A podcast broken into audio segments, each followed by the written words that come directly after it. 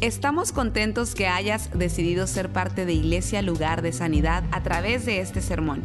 Tal vez estás en tu automóvil, haciendo ejercicio, en el quehacer de tu casa o simplemente disfrutando tu día. Es nuestra oración y nuestro deseo que tú recibas lo que Dios tiene para ti. Si te es posible, te recomendamos que tomes notas de lo que Dios te hable el día de hoy. Bueno, vamos a entrar en la palabra y vamos a orar otra vez. Siempre hay que orar para que Dios nos ayude, amén.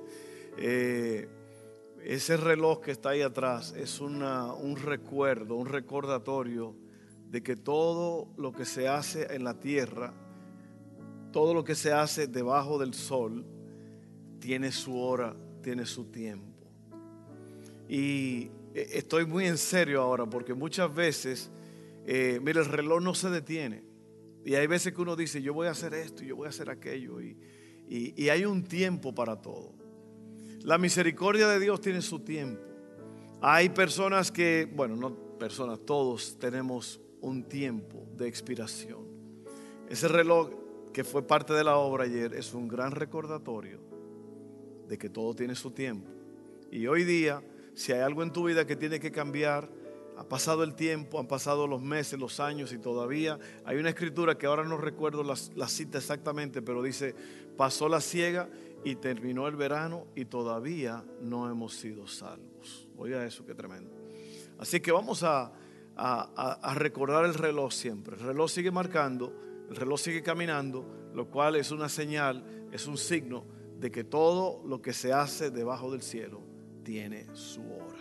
Amén. Oremos por el mensaje de hoy. Padre, gracias una vez más porque podemos estar en tu casa y con un grupo precioso de personas que están aquí, Señor. Estamos adorando juntos, creyendo juntos, creciendo juntos. Háblanos en este día que podamos en realidad ser transformados por tu palabra. En el nombre de Jesús. Amén, amén, amén. Bueno, contentísimo de, ver a cada uno de ustedes. Para mí es, una gran, es un gran honor, mi familia, mi esposa, yo los líderes de esta iglesia, ver cada semana, eh, verlos a ustedes llegar aquí y eh, participar en lo que está pasando. Y en verdad, eh, para, toda, para toda la necesidad que hay, Dios tiene su, su trato especial. Por ejemplo, aquí hay personas ahora mismo que a lo mejor es su primera vez en una iglesia como esta, a lo mejor usted ya ha estado viniendo hace un tiempo a lo mejor usted está enfermo, enferma, a lo mejor eh, usted está involucrado en algo que no debe de estar involucrado. Y todo, Dios está aquí para, para ayudarnos. Dios está aquí para trabajar en nosotros y con nosotros. Entonces lo que yo no quiero es que nosotros vengamos aquí de balde, que nosotros vengamos y salgamos como salimos, sino que nosotros podamos en verdad oír, oír lo que se está diciendo desde el comienzo, las alabanzas, la adoración, todo lo que se hace, que nosotros en realidad podamos oír y podamos practicar y actuar en base a esas cosas. Porque sería lamentable que nosotros tengamos todo el tiempo, el reloj, y no actuemos en esa oportunidad que Dios nos ha dado. Yo creo que tú puedes verlo de esta forma y es que imagínate que hoy es el último día de tu vida. ¿Cómo estarías actuando? ¿Qué estarías haciendo? Piensa en eso por un momento porque eso como que trae una perspectiva diferente, ¿no? Te, hace ver las cosas de una forma eh, eh, a lo mejor que no la habías visto antes. Si hoy fuera mi último día sobre la tierra, ¿cómo aceptaría yo este mensaje? ¿Cómo vería yo lo que Dios nos está hablando en este día? Así que abre tu corazón, abre tus oídos y deja que Dios te hable. Hoy comenzamos una pequeña serie de Navidad eh, que se llama Puedes ver lo que yo veo. Y eso viene de, un, de una canción eh, que es muy famosa, muy popular. Do you see what I see? Do you see what I see? Bueno, de ahí viene eh, esta serie, ¿no? Pero en español dice, puedes ver lo que puedo ver.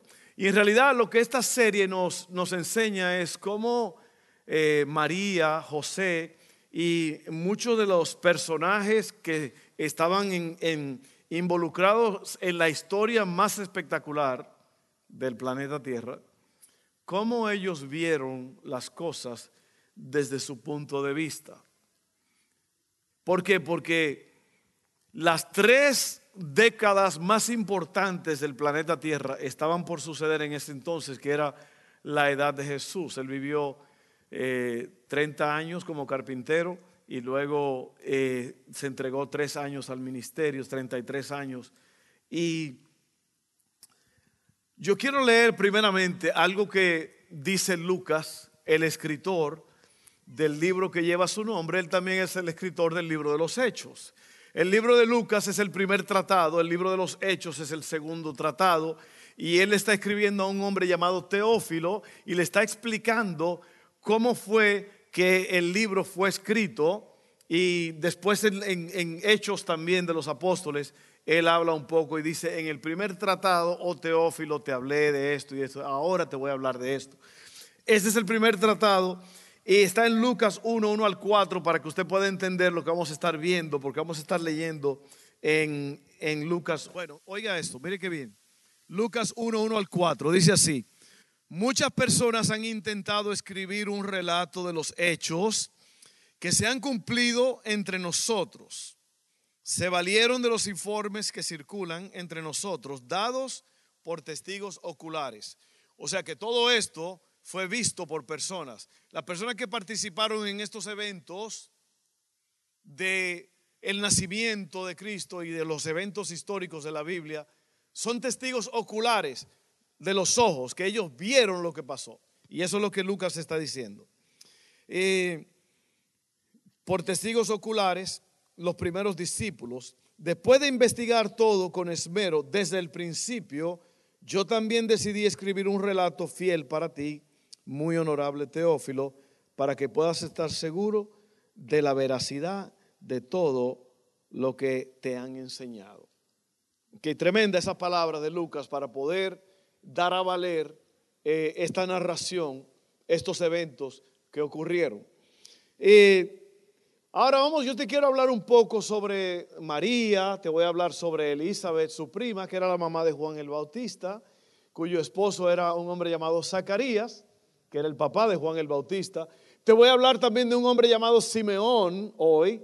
Te voy a hablar de una mujer llamada Ana, y ellos fueron testigos oculares, fueron personajes que vivieron en ese tiempo, pero eh, en los tiempos de Navidad hablamos de los pastores, hablamos de los ángeles, hablamos de María, hablamos de José, pero hay otros, otros personajes que son muy importantes, Zacarías, Simeón, Ana, eh, Elizabeth, que era la prima de María, pariente de ella, una historia extraordinaria, y yo quiero que tú veas todo eso desde el punto de vista de ellos. Puedes ver lo que yo veo. Ahora, el, el, pensamiento es que puedes ver, es como si María y José y ellos te estuvieran diciendo, puedes tú ver lo que yo veo, puedes ver lo que yo veo. Ahora, yo te lo voy a estar hablando ahora como yo, puedes tú ver lo que yo veo, porque yo te voy a decir ciertas cosas en esta, en esta tarde que, que el Señor me mostró. Y yo quiero que tú la veas y que tú la sepas para que tú puedas entender todo esto y puedas en verdad absorber la verdad de estas cosas. Porque estas no son verdades nada más que existen para sin una función, sino que estas verdades son para transformarnos, para hacer algo en nosotros. Amén. Oiga esto. María era una joven muy conocida, eh, perdón, María era una joven no muy conocida en un pueblo no muy conocido, en un momento en que en la historia parece no ir a ninguna parte. Dios está a punto de cambiar el rumbo de toda la historia humana. Ya se lo mencioné, las tres décadas más importantes de todos los tiempos pues están por comenzar. ¿Y dónde está Dios? ¿Dónde está Dios, el dueño del universo, el creador de todas las cosas? Bueno, Él está ocupándose en usar a dos humildes mujeres una estéril que no podía dar hijos y una virgen que todavía no estaba completamente casada. Ella estaba, ya se había hecho una ceremonia, ya ella y José habían sido prometidos uno al otro y todo, pero no habían consumado el matrimonio. Y entonces, eh, esto es lo que pasa. En esta extraordinaria historia. También, como te dije ahorita, aparecen otras personas que casi nunca se mencionan y yo te voy a hablar de ellas y voy a hablar un poco sobre lo que pasó con ellas. Te voy a hablar primeramente de Zacarías.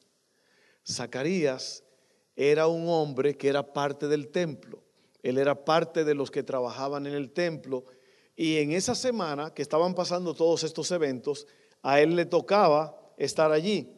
Entonces, cuando hay un gran movimiento de ángeles, porque está anunciándose la venida de un bebé que se llamará su nombre Emmanuel, que quiere decir Dios con nosotros.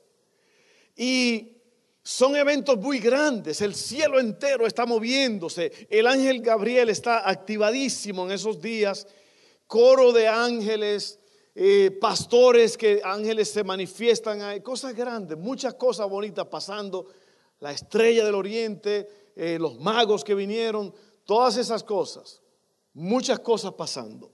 Y en medio de todo esto, Zacarías va al templo y él está trabajando en el templo, él es parte de lo que eh, hacen, ponen el orden en la casa de Dios y todo eso. Y mientras él está allí, esto es lo que pasa. Y yo quiero que tú oigas bien esto porque eh, puedes ver, lo, oye, oye esto, puedes ver lo que yo veo. Lo que te quiero decir es que a veces Dios me habla a mí o Dios le habla a alguien y esa persona viene y te habla a ti y tú no muestras mucho interés. ¿Por qué? Porque tú estás muy familiarizado. Eso, eso es fácil con el pastor de la casa, que el pastor anoche, de verdad, de verdad que Dios me habló. Dios me habló mientras yo estaba eh, por dormirme y me dijo muchas cosas sobre este mensaje. Y yo quiero que tú veas lo que yo veo. Yo quiero que tú te emociones con esto. Yo quiero que tú te animes. Porque va a ser, van a ser palabras que si tú las aceptas, van a cambiar tu vida y van a darle significado y más valor a lo que tú crees que tú sabes. Amén. Dice así Lucas 1, 11 al 20. Oye bien, oye, es una historia que está, eh, es como chistosa por lo que pasa.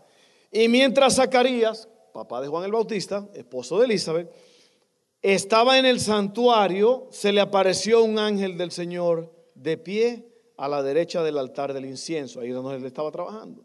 Cuando Zacarías lo vio, se alarmó y se llenó de temor, pero el ángel le dijo, no tengas miedo, Zacarías, Dios ha oído tu oración. Tu esposa Elizabeth te dará un hijo y lo llamarás Juan. Tendrás gran gozo y alegría y muchos se, alegrarán de su nacimiento porque él será grande a los ojos del Señor. No beberá no deberá beber vino ni ninguna bebida alcohólica y será lleno del Espíritu Santo aún antes de nacer. Y hará que muchos israelitas vuelvan al Señor su Dios. Será un hombre con el espíritu y el poder de Elías. Preparará a la gente para la venida del Señor.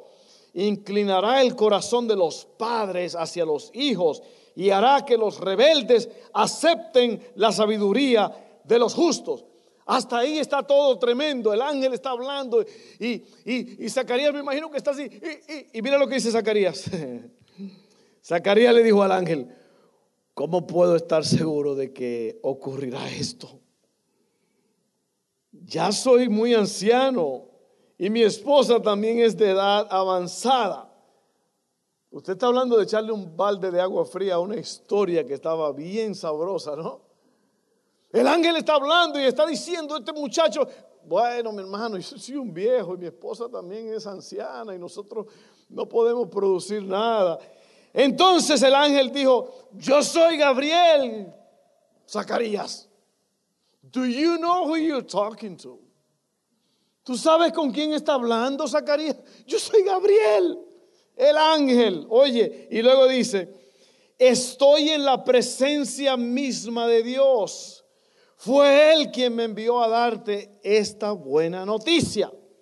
Pero ahora como no creíste lo que te dije, te quedarás mudo sin poder hablar hasta que nazca el niño. Te aseguro que mis palabras se cumplirán a su debido tiempo. Usted ve, la fe tiene resultados extraordinarios, pero la duda tiene resultados desastrosos. Y sabe que yo he visto Dios, a Dios moverse grandemente en la vida de muchas personas y la gente todavía actúa como Zacarías. Ese es Zacarías, el número uno. Número dos, te voy a hablar de Elizabeth. Elizabeth es una muchacha tan especial para mí, por lo que ella dice y por lo que ella hace. Recuerda que esto es Dios escogiendo personas que son para el mundo insignificantes. Se cree que María tenía entre 13 y 14 años. Elizabeth ya era mayor, no, era estéril, no podía tener hijos. Y en Lucas 2, 25 al 32 dice, en ese tiempo, perdón, Lucas 1, 39 al 45, Elizabeth. Pocos días después, María fue deprisa a la zona montañosa de Judea, al pueblo donde vivía Zacarías. Entró en la casa y saludó a Elizabeth. Al escuchar el saludo de María, el bebé de Elizabeth, que era Juan el Bautista, saltó en su vientre y Elizabeth se llenó del Espíritu Santo. Eso fue lo que le dijo el ángel a Zacarías, ¿se acuerdan? Que el niño iba a ser lleno desde, desde el vientre del Espíritu Santo. Do you see what I see? Ustedes están viendo lo que yo estoy viendo. Oiga bien, Elizabeth dio un grito de alegría y le exclamó a María, todo lo opuesto de Zacarías, ¿eh? Dios te ha bendecido más que a todas las mujeres y tu hijo es bendito. ¿Por qué tengo este honor que la madre de mi Señor venga a visitar? Cuando escuché tu saludo, el bebé saltó de alegría en mi vientre. Oiga esto, eres bendita porque creíste que el Señor haría lo que te dijo. Esta es Elizabeth hablando, ¿eh? La esposa de Zacarías, el negativo, el incrédulo, el dudoso, el que estaba temblando. Cuando el ángel vino, y aquí está la mujer de él, llena de gozo, llena de vida, exclamando, dando gracias a Dios. ¿Quién soy yo para que la madre de mi Señor venga a visitarme? Wow, esa es Elizabeth. Yo te presento a Elizabeth, la esposa de Zacarías, el dudoso. Ella está llena de vida. Ella le dice a la madre de Jesús, eres bendita porque creíste que el Señor haría lo que te dijo. Y yo te digo a ti en este día, tú eres bendito si tú crees lo que el Señor te dijo. La palabra bendito quiere decir bendecido, llenado de bien, que alguien te ha proporcionado bien. Y yo te voy a hablar de eso en un momento. Vamos a hablar de Simeón ahora. Lucas 2, 25 al 32. Voy rápido. En ese tiempo había en Jerusalén un hombre llamado Simeón. Era justo y devoto y esperaba con, con anhelo que llegara el Mesías y rescatara a Israel. El Espíritu Santo estaba sobre él y le había revelado que no moriría sin antes ver al Mesías del Señor. Ese día el Espíritu lo guió al templo, de manera que cuando María y José llegaron para presentar al bebé Jesús ante el Señor, como exigía la ley, Simeón estaba allí, tomó al niño en sus brazos y alabó a Dios diciendo, Señor soberano, permite ahora que tu siervo muera en paz, como prometiste, he visto tu salvación la que preparaste para toda la gente. Él es una luz para revelar a Dios a las naciones y es la gloria de tu pueblo Israel. Aquí está otro hombre lleno de fe, lleno de confianza, contento porque sus ojos han visto al Mesías y él dice, yo ahora puedo morir en paz. Mis ojos lo han visto. Y luego está Ana en Lucas 2, 36 al 38. Dice, en el templo también estaba Ana. Allí mismo, en ese momento donde Simeón está hablando, estaba Ana, una profetisa muy anciana, hija de Fanuel, de la tribu de Aser. Su esposo, oiga esto, su esposo había muerto cuando solo llevaban siete años de casados. Después ella vivió como viuda hasta la edad de 84 años. Nunca salió del templo, sino que permanecía allí de día y de noche, adorando a Dios en ayuno y oración. Llegó justo en el momento que Simeón hablaba con María y José y comenzó a alabar a Dios. Habló del niño a todos los que esperaban que Dios rescatara a Jerusalén. Aquí acabamos de leer cuatro personajes. Uno de ellos es dudoso y el ángel le cierra la boca por nueve meses. ¿Ok? Y los otros tres son gente lleno de fe, lleno del Espíritu, gente que trabaja en la casa de Dios. 84 años tenía ella, quién sabe cuánto. Usted nada más réstele de cuando ella se casó, se casaban jovencitas, murió cuando el esposo, cuando te llevaban siete años de casado. Todo ese tiempo dice que ella no salía del templo de día y de noche, estaba siempre orando y alabando a Dios. Y a usted se le hace tan difícil venir a un servicio de oración. Ay, es que no puedo.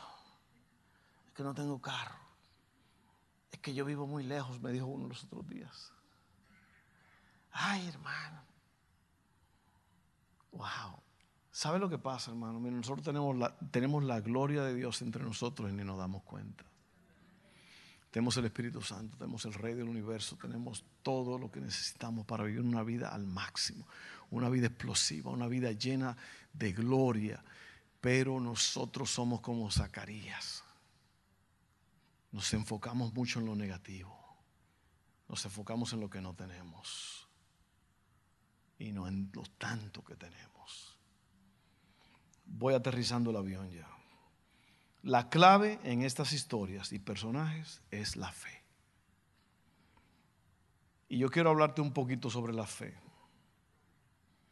Déjame explicarte lo que yo sentí anoche que el Señor me mostró. Y yo no sé ni de dónde salió eso. O sea, yo sé de dónde salió, pero como que me dejó... ¿Cuántos de ustedes han visto un cordón umbilical? ¿Cuántos lo han visto? Yo lo he visto cuatro veces. Bien curioso, como blanco y hasta se ve como azul.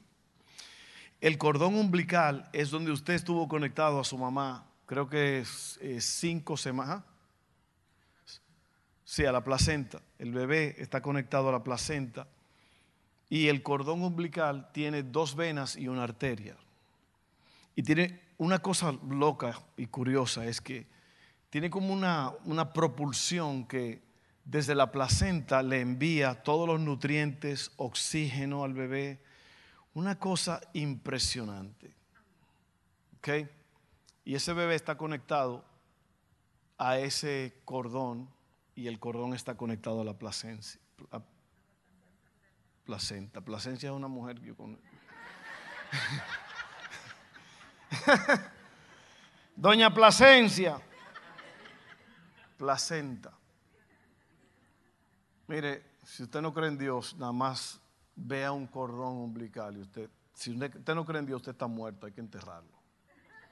Amén. Y esto es lo que yo creo, miren. La fe es el cordón umbilical. La placenta es Dios y el bebé soy yo. Y esa fe es la que me mantiene energizado, me mantiene eh, alimentado, me mantiene alerta, me mantiene vivo, todo, todo. ¿Por qué? Porque la fe, yo te voy a explicar lo que es en un momento, es, impresionante lo que hace la fe. Y yo recibí esa, revelación anoche, yo decía, y la mayoría de los cristianos es el problema con ellos, que no están conectados, no tienen fe. Miren lo que pasó a Zacarías. Amén. Te lo voy a explicar en un momento. ¿Qué es vivir por fe? El deseo de Dios es que nosotros vivamos por fe. Vivir por fe es vivir por encima de las circunstancias. Tanto el rico como el pobre tienen que vivir por fe porque hay cosas que el dinero no puede resolver ni comprar. Amén. Así que el rico y el pobre, los dos tienen que vivir por fe. Mira lo que dice Hebreos sobre la fe, y, y yo voy a terminar pronto. Hebreos 11.1 dice así, la fe es la confianza de que en verdad sucederá lo que esperamos. Es lo que nos da la certeza de las cosas que no podemos ver. Y luego en Hebreos 11:6 dice, de hecho, sin fe es imposible agradar a Dios. Todo el que desea acercarse a Dios debe creer que Él existe y que Él recompensa a los que le buscan con sinceridad. Vivir por fe es vivir en otra dimensión. En el mundo de la fe, todas las cosas son posibles. Por eso Elizabeth fue usada para traer al mundo a Juan el Bautista. Por eso María fue escogida. Por eso Simeón se regocijó y Ana se regocijaron. Porque tenían fe, porque lo que habían estado esperando llegó a ser realidad. Y yo te digo una cosa, mira, la fe es lo más grande, es el cordón umbilical. La fe es el nutriente. La fe es lo que te mantiene vivo. Y yo te voy a explicar lo que es la fe de una forma que tú la vas a entender, ¿ok? Porque eh, yo vivo por fe. Yo vivo por fe. En todos los aspectos de la vida, la fe es el cordón umbilical, es lo que te sostiene. Sigo repitiendo eso porque yo necesito que tú entiendas esto. Otra vez vuelvo y te digo, tenemos todo lo que se necesita para vivir al máximo, pero no queremos vivir al máximo. Yo sí. Yo sí quiero vivir al máximo. Ahora mira esto, te lo voy a explicar de esta forma.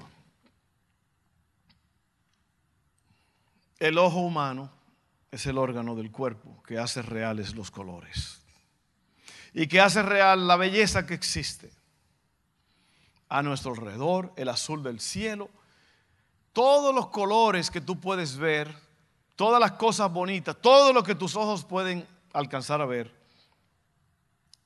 el órgano que hace realidad todo eso es el ojo. Sin ojo no hay colores. A un ciego tú le puedes decir, oye, qué bonito es el rojo, mira el cielo rojizo, mira los matices, los colores. El ciego te dirá, yo no sé de qué me hablas, porque él no tiene el órgano que hace real los colores. De igual manera, el oído es el órgano que hace reales los sonidos. La música, el viento, todas las cosas, todo lo que tú oyes, las voces de tus hijos, la sonrisa de tus hijos en la casa jugando, todo eso lo que lo hace real es el oído. El oído es intrínseco, es impresionante, es complicado, pero Dios lo hizo, está conectado al cerebro todo, el ojo está conectado al cerebro todo el, oído hace real el sonido que para un sordo no existe.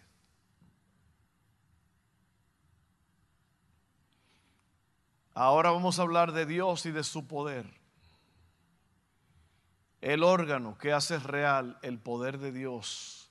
El órgano que vivifica y te muestra quién Dios es. Se llama la fe. Porque sin fe es imposible agradar a Dios. Y la mayoría de la gente vive sin fe. Toma fe para venir a la iglesia a los servicios. Toma fe para orar a Dios de que Él va a producir y que Él va a proveer todo lo que necesitamos.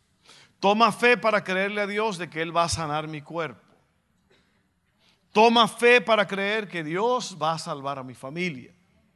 Toma fe para levantarse en la mañana. Toma fe para orar, o sea, para comerse un plato de comida. La fe es la cosa más impresionante y más esencial. Es lo único en la Biblia que dice, sin fe es imposible agradar a Dios, porque todo el que se acerca a Dios tiene que creer que Él existe y que Él galardona, recompensa a los que le buscan. pero tú tienes que establecer la conexión. Se llama el ombligo conectado a la fuente. Mira, tócate ahí. ¿Tú sabes lo que quiere decir eso? El ombligo es una cicatriz, ¿lo sabía usted? No se cree que el ombligo fue un, ornamento de Dios en tu cuerpo. El ombligo, el ombligo es donde estaba la manguera conectada. Cuando te estaban alimentando por nueve meses. El ombligo es una cicatriz. Es un recordatorio. Y yo te digo algo, hermano, mira, la, la forma en que tú...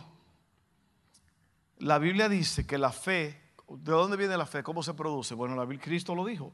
La fe viene por el oír. ¿Y el oír qué? La palabra de Dios.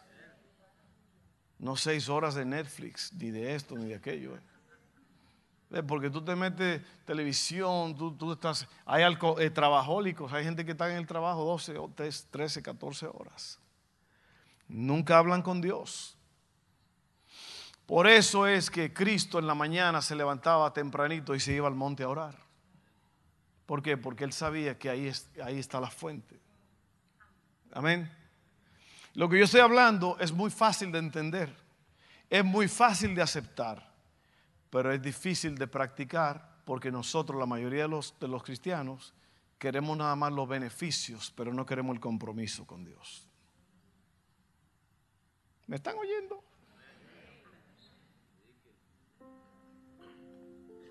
Dios te puede, ahora mismo, Dios te puede quitar cualquier vicio que tú tengas.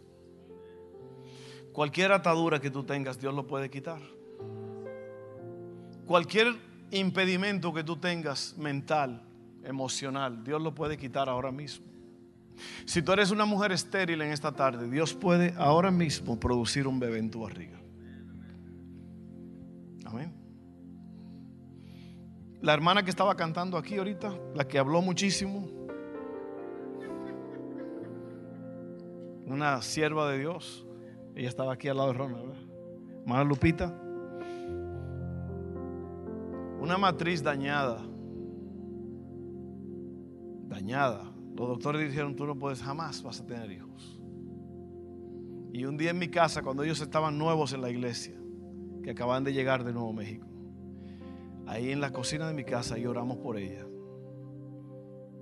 Y hoy día, una de sus hijas canta aquí arriba con ellas y está allá arriba ahora trabajando con los niños. Una de nuestros líderes. Luego Milka también es una de nuestras muchachas que trabajan allá arriba. Jonathan, que también trabaja aquí. Sus tres hijos trabajan en la iglesia. Una mujer estéril, pero que ella le creyó a Dios. Dios usó este vaso frágil. Porque Dios me usa, mire, no se equivoque. No se equivoque, yo ahí sí yo no voy a actuar humildemente y decir, no, hermano, es que para la gloria de Dios. Yo, no, no, no. No, no, no, no. Dios me usa. Dios me usa para tocar a la gente y eso yo no puedo ser vergonzoso con eso. Yo no puedo, no, pero es que, que yo Sí, la gloria es de Dios, toda la gloria es de Dios, pero Dios usa vasos e instrumentos que se deben usar. Amén. Ahora, eso es lo que nosotros llamamos el ministerio. El ministerio no es lo que yo soy. Lo que yo estoy haciendo ahora aquí arriba, eso no es lo que yo soy. Esto nada más dura media hora, Ronald. Media hora predicando. Ya el resto es, usted se va a su casa y yo me voy a mi casa. Y ya el ministerio aquí, ya, hasta ahí llegó el ministerio mío. Yo trabajé aquí hoy, yo a veces aquí allá. Pero lo que yo soy es un discípulo, un hijo de Dios. Y yo tengo que hablar con Dios. Y yo tengo que estar conectado.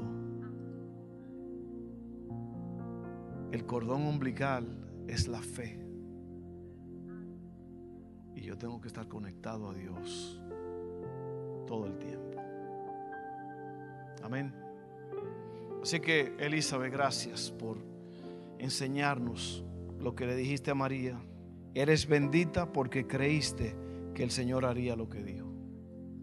Yo te voy a decir a ti, tú eres bendito Tú eres bendita, tú eres bendito, tú eres bendita, tú eres bendito, tú eres bendito, porque creíste lo que Dios dijo que iba a hacer. El gozo más grande de Dios es ser creído. El dolor más grande de Dios es ser dudado. Lo opuesto de la fe que es la duda.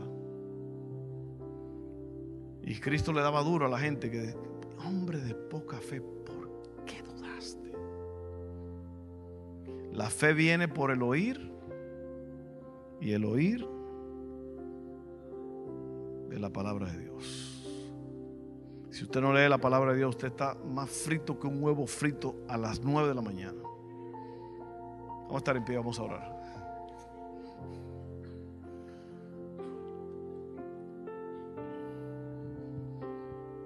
Miren, en la vida hay muchos placeres. Hay placeres malos y hay placeres buenos. ¿Y qué es lo que nos amarra a nosotros? ¿Qué es lo que nos enfría? ¿Qué es lo que... Mm, ¿Tú lo sabes?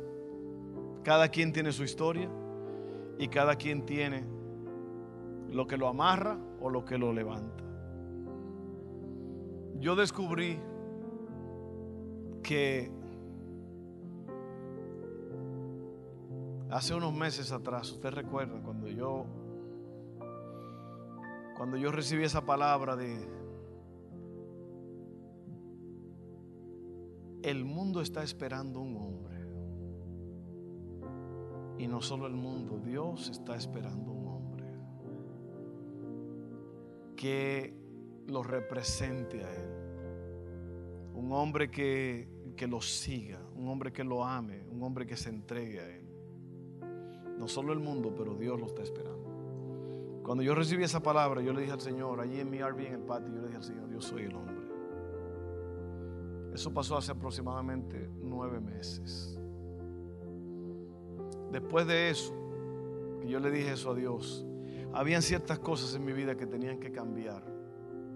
Habían ciertos patrones que tenían que, que cambiar de rumbo. Y, y Dios lo hizo. Yo les puedo decir a ustedes, hoy yo soy un hombre con rumbo y con dirección. Yo creo que siempre, desde que yo me entregué a Él, lo he sido, pero habían cosas que estaban medias nubladas todavía. Pero el Señor me pasó por el fuego. Esos fueron días muy difíciles. Esos fueron días cuando mi esposa estaba eh, en esa gran operación que estuvo fuera de, de combate por, por mucho tiempo. Y, pero por fe, aquí estamos. Porque la fe no es nada más caminar con gozo cuando las cosas están bien. La fe es quedarse, seguir siendo fiel. La fe es seguir caminando. La fe es seguir amando. La fe es seguir creyendo.